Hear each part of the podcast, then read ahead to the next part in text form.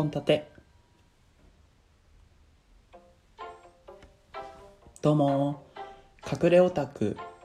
できないです。ゆきです。この番組は建前で全力で生きている男が本音で話すラジオ。略して本立て。です、どうぞ今日もよろしくお願いします。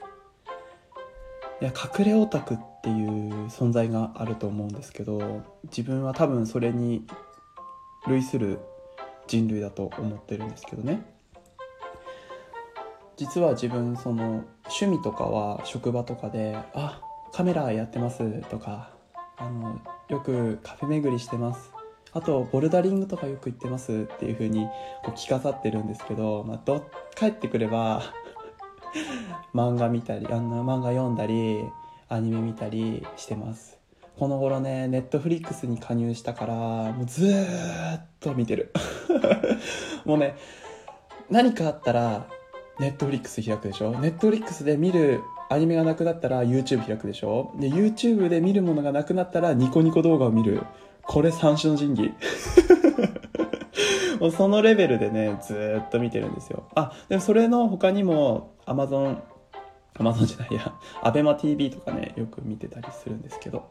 で、今日はね、そんな、えーっと、隠れオタクではないんですけど、まあ、アニメ好き、漫画好きの僕がですね、えーご用意した企画ものでございます。企画ものっていうとね、AV っぽく聞こえますけど、全然そんなアダルトなシーンは今日は出てきません。えーリスナー参加型の企画ですので、最後まで聞いてくださると嬉しいかなって思います。それではですね今日のテーマは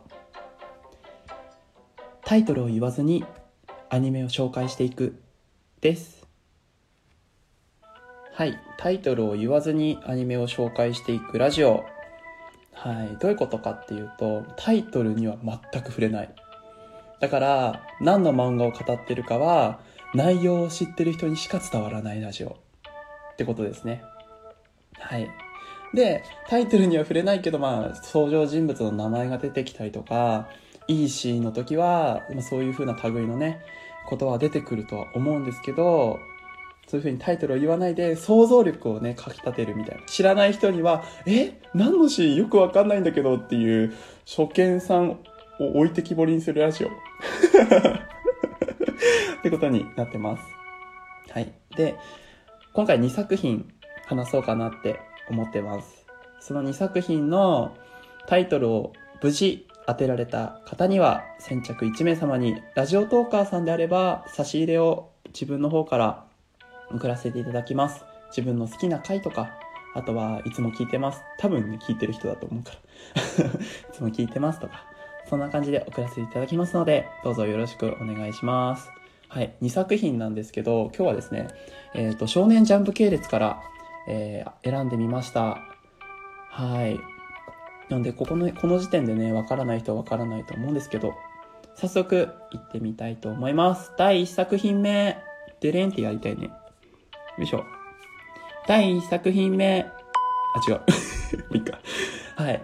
第1作品目はですね、まずこの漫画、まあ5巻までしか出てないんですけど、この5巻を読んで、一番最後に言う言葉は、ああ、俺も右腕になりたいなって 思う漫画だと思います。はい。前回っていうか、前のクールでね、2019年の夏のクールでアニメ化されました。はい。やっぱね、動画になるといいね。なんかこう想像力がかき立てられる感じがしますよね。あとね、絵もそうなんだけど、情景がね、アニメもすっごい綺麗だった。はい。皆さんは、皆さんはって言ってもわかんないけど、聞いてる人がわかんなければあれですけど、僕ね、好きなキャラが2人いるんですけど、まあ、主人公じゃないし、主人公じゃ全然ないんですけど、あの、一人はね、ザックなんですよ。ザックがね、大好きすぎるんです。あの、ザックのね、いいところは、なんていうかこう、冷静沈着。あの、自分のポジションが何かっていうのが分かってるんですよね。自分の身の丈以上のことはしないで、みんなの、こう、縁の下を必ずなんだろう、支える。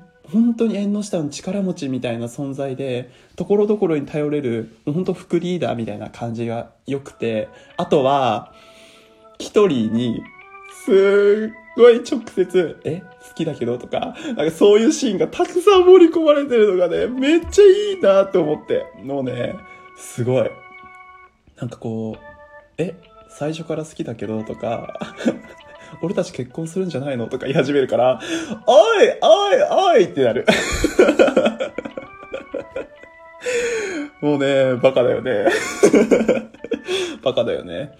あとはですね、あの、まあ、父親っていうか、まあ、ネタバレを言うと、まあ、父親っていうか、まあ、父親ですか。父親のことを嫌いではない、尊敬してる。で、自分は、その、まあ、冷たくあしらわれてるけどあの自分の好きなことを努力していこうっていうふうにしてこういうふうにあの宇宙のねことをテーマに勉強してるところがすごいいいですね。はい、あとねルカが好きなんですよルカ。あの中性的なね体なんですけどそれと、ね、ルカとウルガの絡み あのちょっとね胸触っちゃったりするシーンがあるんですけどそれをねこううまくね、男子っぽくあしらうのがね、すっごいね、いいと思う。なんかこう、ずっと明るくいられるのは、かなたのおかげだと思うけど、絶対ね、ルカの存在も大きいと思うんですよ。はい。あとはね、シナリオ自体の伏線がね、すごい綺麗にね、最後全部回収していくのが僕は好きです。あとアニメのね、オープニング、アニメのオープニングで、やっぱね、その、みんなの、その、名前のところを注目してほしいんですけど、アリエスのところが凝っててね、僕は良かったです。はい。タイトル言わなくてもなんだかわかりそうだけどね はい、じゃあ次。次はですね、えー、あ、タイトル、タイトル言いそうになった。自分あの、単行本でしか追ってなくて、アニメは見てないんですけど、今ね、15巻まで、最新回がね、最新巻がね、16巻出てるんですけど、あの、15巻まで読んだんですよ。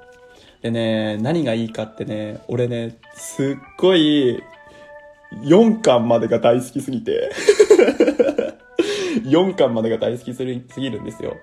まあ、な、何かっていうと、脱出系ダークファンタジーみたいなね。結構、ありがちなストーリーなんだけど、その、12歳のね、最年長が12歳ですか？最年長12歳の子供たちがその身の丈の力だけでこう敵に立ち向かっていく。自分たちが絞れるだけのだけの絞れるだけの知恵をね絞っていく。なんかこうよくあるじゃないですか？ジャンプとかで超能力を使えるとかかねカメハメハが出せるとか 影分身ができるとか残月とか言い始めるとかそういうのじゃなくて本当にちょっと足が速いとかすごく頭が切れるとか、そういう本当に人間だけの能力で、人間以上の、あの、子供のね、人間あの、身体能力だけで大人とか、怪物とかに立ち向かっていく、そこがいいですよね。あとね、一番好きなのが、ノーマン。ノーマンなんですよ。すごいね、その、なんだろう。みんながどう動くかっていうのが分かってる。分かってて、かつ多分自分もこうな、そう長くないって分かっている。そして、そして、こう自己犠牲をしながらみんなを助けていく。みんなの道しるべになるような、あの、主人公のね、エマがみんなを先導して歩いていくんだけど、でもその道を作ったのはノーマンだと思うんだよね。だからさ、3巻の終わりさ、震えて震えて 震えてしまった。はい。で、今あの、ね、14巻、15巻ぐらいまで読んだ時にですね、もう、もう、もうダメだったね。なんか涙がね、こぼれてしまいそうだった。上を見ないといけないなって思った。あと、池おじたちが出てくるんですよね。この、何巻ぐらいですか ?8 巻から12巻ぐらいまでですかね。8巻から12巻ぐらいまでですかね。池おじたちが出てくるんですよ。そのね、池おじたちもね、いい味出してんのよ。その子供たちでもできることっていうのはね数限りあるからそれを教育したりとかあとはなんだろう口では何も言わなくても背中で語る池おじたち。すごい好き。自分たちはそういう復讐っていう名目に取りつかれながらも子供たちを先導していく。ああいう大人になりたいですね。はい。はい、もう絶対ね、わからない人には、もう、こいつは何12分間語ってんだよって思うかもしれないですけど、わかる人にはきっと刺さってくれるんではないでしょうか。はい、えー、と、タイトルを当ててくれた方にはですね、え丹精を込めて、まあ、あの、リプライとか、差し入れ、差し上げたいと思いますので、あとは、ぜひね、このシリーズをパクってみたいって方がいたら、ぜひ、あの、全然パクってください。アニメ好きとかね、萌え語りの逆バージョンですよね。みんなに当ててくださいっていうような、そんなシリーズがあってもいいんじゃないでしょうか。はい、ということで最後まで聞いてくださりありがとうございました。